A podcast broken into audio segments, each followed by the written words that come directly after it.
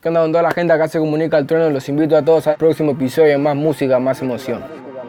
Hola amigos y amigas, ¿cómo les va? Nuevamente aquí Fede Vareiro y Agustín Genoni les damos la bienvenida a nuestro podcast Más Música, Más Emoción, cuarto episodio de la segunda temporada. Qué bueno, cuarto episodio. Antes que nada, gracias por todos los mensajes que nos mandan a nuestras redes, cuando nos tiran la mejor, cuando nos comentan los episodios, sus experiencias, cuando lo están escuchando. No sé, el otro día había un par de personas haciendo como cortecitos de los podcasts y compartiéndolos en historias en Instagram, por ejemplo. Está re bueno eso. Gracias por toda esa onda. Recuerden seguir al podcast, más música, más emoción en todas las plataformas donde lo están escuchando. De hecho, fíjense ahora si lo están siguiendo, que eso nos va a ayudar bastante. Bueno, vamos a lo que nos convoca. Vamos, ¿dónde estaba Saus en el año 2002? 2002, probablemente en Paso del Rey, partido de Moreno, cursando el cuarto año del secundario. Yo seguramente llorando por el mundial que perdimos, que terminé de llorar hace un par de meses. Re sufrido. Y mientras nosotros estábamos en esa, nacía Mateo Palacios Coracina, más conocido como Trueno. Y en este episodio vamos a tener una charla donde hablamos de freestyle, de música, por supuesto, de escribir canciones que cuentan lo que pasa donde vivís y de cómo un artista puede abrir y cerrar distintas etapas. En este instante, Trueno está cerrando una etapa que es la de su primer disco, Atrevido. Viene de tocarlo por España y está por despedirlo en Buenos Aires. Pero en la vida de Mateo, una etapa no se cierra sin abrir otra. Exacto, como siempre, un anotador en mano, espero que ya lo tengan ahí, o el grupo de WhatsApp donde te escribís cosas para vos y después vemos que fuimos anotando. Amigos y amigas, les damos la bienvenida y les presentamos a Trueno. Bueno, soy Trueno niño y cuando sea grande la voy a recotar. ¿Cómo llega un nene de 4 años a rapear así? Yo soy Trueno niño, surgí de esta área. Y cuando cuando me rap me aplaude toda mi primaria. Yo soy Trueno niño, mi rap no es cualquiera. Yo soy de la boca de acá, de la bombonera. Siempre que veo este video pienso directamente y salvando cualquier distancia esos videos como el de Maradona, también siendo niño y diciendo que su sueño era jugar un Yo mundial. soy Trueno niño, ganarme lo intentes. Yo soy de la boca de acá, de los puentes. ¿Vos tenés un recuerdo por ahí de, de esa proyección de sueño que tenías en ese momento? Che, toda la vida quiero rapear, tener mis canciones, no te digo un disco porque ya un pibe de cuatro años pensando en un disco me parece un No, montón. no, ocho, Pero digo, ¿visualizás cuál era el sueño en ese Ganaba la momento? Red Bull, boludo. Tipo, yo miraba la Red Bull y flasheaba. Miraba la de España más que nada porque acá no había en ese momento, ¿viste? 2007, 2008 había, pero no estaba, no había en YouTube. Tenías que ir ahí, yo era muy guacho, tenía 3, de 3 a 5 años. Y veía las mismas batallas todos los días, flasheaba, ¿viste? Era como, llegaba- y los veía muy arriba, ¿viste? Como ídolos. El 20 de octubre de 2019, Trueno dudó en anotarse en la Red Bull Nacional para finalmente competir y coronarse campeón, por las dudas. ¿Qué lo terminó de incentivar? Bueno, Con mi viejo le dije, yo no quiero competir en la Red Bull, no tengo ganas. Me dice, hacelo por trono niño, boludo. Hacelo por ese bachín que soñaba con ganar una Red Bull. Y creo que fue, fue por eso también que gané la Red Bull, porque no dije, uy, tengo que ganar una Red Bull para... Yo fui a hacerlo por mí, viste, fui a, a cumplir conmigo mismo y,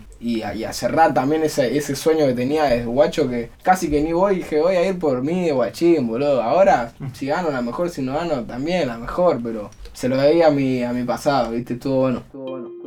Tratando de imaginar cómo fue esa construcción de Mateo para llegar a Trueno, tratemos de ir mentalmente acá, al sur de la ciudad de Buenos Aires, en el barrio portuario de La Boca, el barrio de los dos puentes, como suele decir él, en su casa. Una compu, unos auris. ¿Qué sonaba?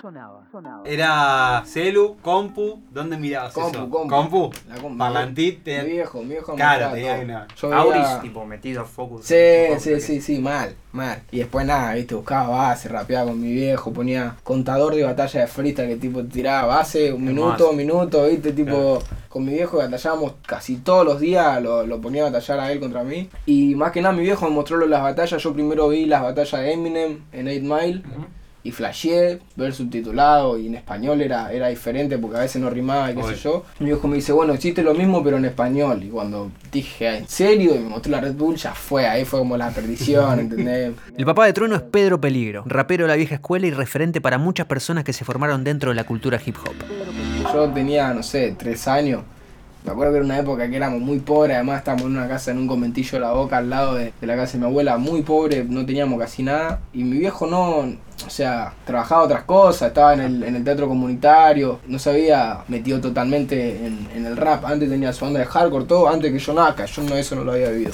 Yo estaba más ligado a él, al teatro, qué sé yo, y, también vi como él se puso a escribir, vi como él empezó a hacer las letras, él se ponía y, escuchaba, y yo jugaba los juguetes y, estaba al lado de él viendo eso, escuchamos música, escuchamos mucho a Yankee, Don Omar, Vico C, eh, después 50 Cent, Eminem, todo en disquito, viste, íbamos a comprar a la calle, los disquitos de la calle, y nada, viví eso, viví él escribiendo los temas, él invitando a, a lo que era como una 4, que en un momento fueron 5 personas, en un momento 2, en un momento fueron 10, fue como mutando un montón, y de ahí a los shows que yo podía ir, eh, bueno, ya la letra me la sabía de memoria por, por Claro. escucharlos ensayar, en mi casa ensayaban, en mi casa Claro. sin micrófono, sin nada, no había nada profesional, y a los, a los eventos que yo podía ir, creo que fue uno de los primeros que fui, eh, que era tipo un domingo, un flame así, o, o temprano, porque era muy guacho, yo estaba reservado con Eminem, y iba a salir a, a tocar con ellos, y a tirarme un freestyle, yo estaba re nervioso, estaba re nervioso, era un lugar de 10 personas, se caía el techo, viste, nada que ver. Pero yo estaba re nervioso y voy al baño así y me dice, ¿qué pasa Mateo? ¿Estás nervioso? Espera, le digo. Voy, hago como que vomito en el baño, ya estoy listo. Así corté Eminem, viste, que vomita en el baño, sale, salí, rapié y salió re piola, boludo.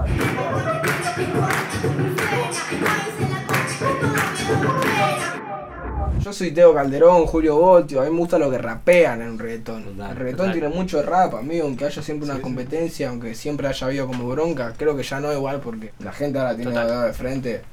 Dai Yankee, Teo Calderón le pone un bomba, te los parten al medio, ¿entendés? Tienen, tienen. Tienen un montón de bombas, amigo. el mensaje es el mismo, amigo. Vienen del barrio, representan su barrio, sus cosas. Total. Es lo mismo. Bueno, 50 Cent, amigo, es mi, mi referencia máxima. Yo soy 2002.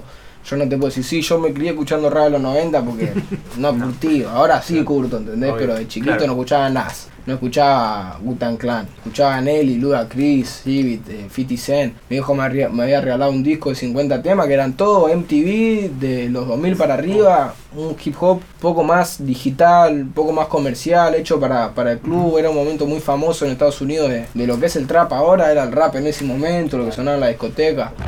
Y una disciplina como el freestyle le dio a Trueno un espacio donde desarrolló su estilo. A los 19 años ya sacó varios singles y un disco, Atrevido. En muy poco tiempo se construyó para competir y para sacar canciones.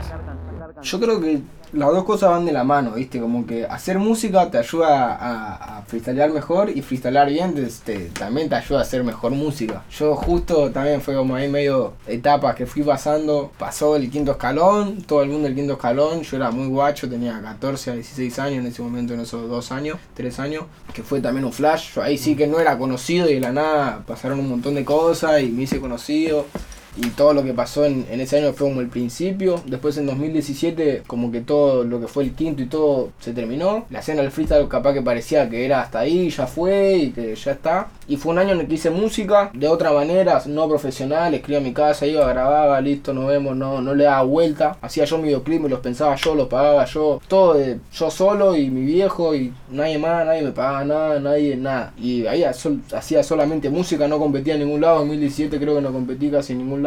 Y en 2018 volví a la FMS con cosas aprendidas de la música, de un año de hacer solamente música, buena, mala, pero hacer música. Y entendí un montón de cosas del freestyle también, con otra mente, con otra madurez. Eh, me nutrí un montón de cosas. Dejé de hacer música todo el 2018, no saqué más música. Dije, bueno, vea, fui en un momento en el que tengo que nutrir, me tengo que absorber. Y, y aprendí un montón de cosas, descendí y la gente me amaba igual. Y dije, entendí esas cosas también, viste, que si vos haces las cosas para vos, no importa ni ganar ni perder ni nada. Siendo que fue un año de aprendizaje y descendí. Yo pensé que no iba a volver a estar en la FMS y cuando se dio la oportunidad, estuve a punto de decir que no, que no quiero hacer el repechaje, que vaya directamente el Tucu. Y después dije, todo lo que aprendí el año pasado lo tengo que plasmar ahora. Voy ahí, le voy a romper la cabeza a todo. Fui, le rompí la cabeza a todo de una.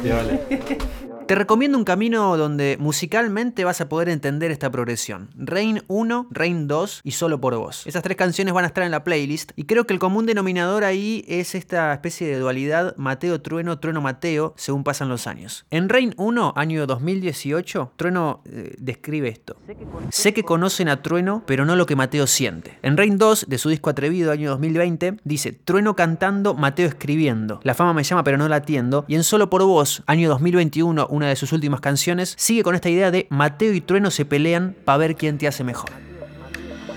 Igual es como un proceso también de, de todo lo que escribo desde Mateo, sale de, Trueno, ¿entendés? Como el filtro. Funciona de diferente manera y brillo de diferente manera. Siento que ser Trueno es mi, mi lugar en el mundo, subirme a batallar o a dar un show, no me para nadie. Siendo Mateo soy una persona normal. Cuando soy Trueno lo mando a toda la mierda, ¿entendés? es diferente. Pero son partes, son versiones para mí. Trueno como la mejor versión de mi personalidad, Mateo más suavecito. Varias de sus canciones tienen referencias a su barrio, La Boca, como te mencionamos al principio, y son muy descriptivas de lo que podés ver en sus calles hasta de los personajes ilustres que en algún momento las habitaron. Como en 2019, en Atrevido, con la mención a la 12, o en el freestyle que se llama Azul y Oro. No hace falta aclarar demasiado. Pero además toca temas como la situación de los jóvenes en ese contexto social.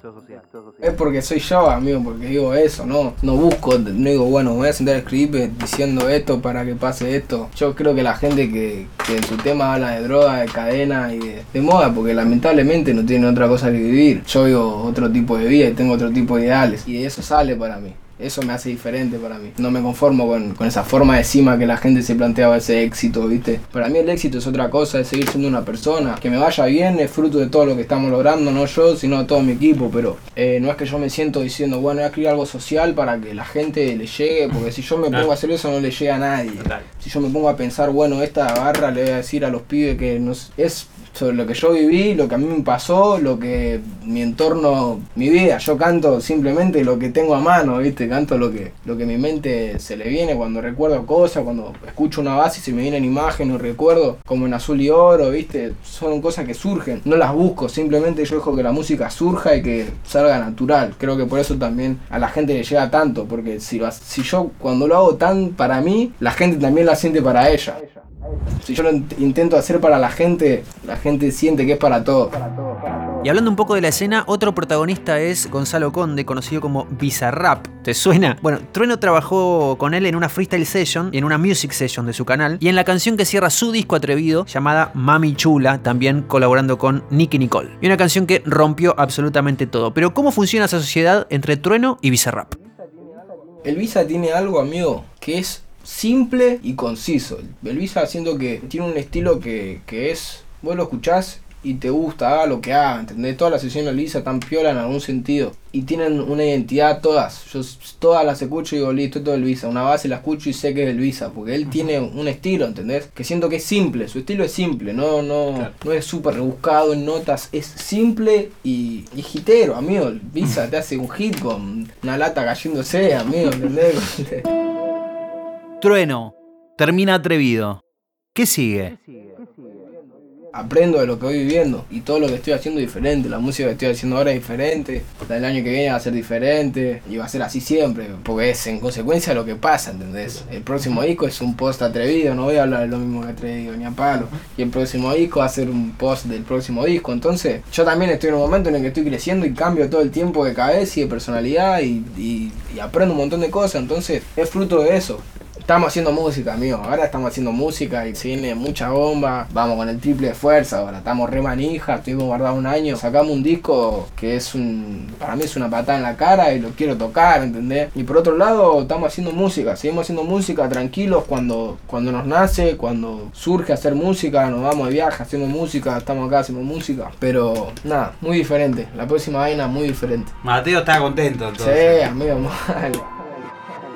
Bien amigos, terminando este episodio Más Música, Más Emoción que tiene un final abierto. ¿Qué será lo próximo de Trueno? ¿Cómo continuará creciendo un artista que hoy tiene 19 años y miles de posibilidades por delante? Agustín, Genoni, ¿anotaste algo? Bueno, lo primero que anoté es la referencia a Eminem. Me parece que es muy fuerte lo que le pasó a una generación con su peli, con 8 Mile, y esta figura de el freestyler, esta figura de, de las batallas, y bueno, todo lo que abrió para un montón de gente ver esa peli. Y lo loco es como al final de todo esto, Trueno con Bizarrap grabaron esa freestyle session que sobrepasó el récord que ostentaba Eminem del video de freestyle con más reproducciones de la historia de YouTube. Sí, es muy loco y seguramente el trueno niño debe estar muy contento. También para aquel que no haya visto la película de Eminem, 8 Mile, eh, es muy loca la referencia que él plantea porque la primera escena es Eminem muy nervioso antes de salir al escenario,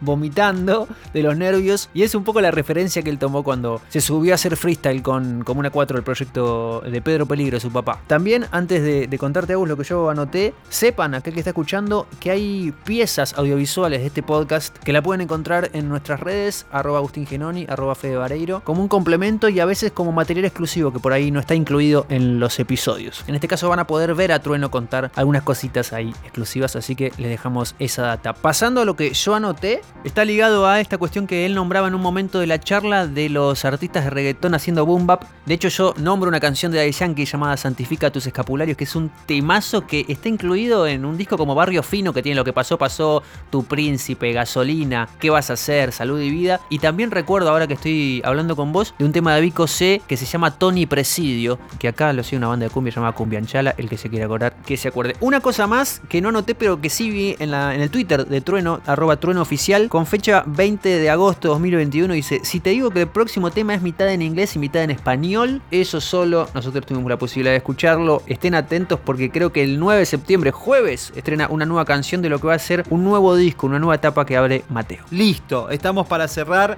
Gracias Trueno, gracias a todo el equipo que está laburando actualmente con él, gracias a Sony Music y quiero recordarles que somos Fede Vareiro y Agustín Genoni haciendo un podcast sobre música que nos gusta, que nos ceba, que esperamos que a ustedes también les pase lo mismo. Recordá seguirlo en esta misma plataforma donde lo estás escuchando, compartirlo si te copa, si te gustó y recordá que la semana que viene volvemos a estar con un nuevo episodio de Más Música, Más Emoción.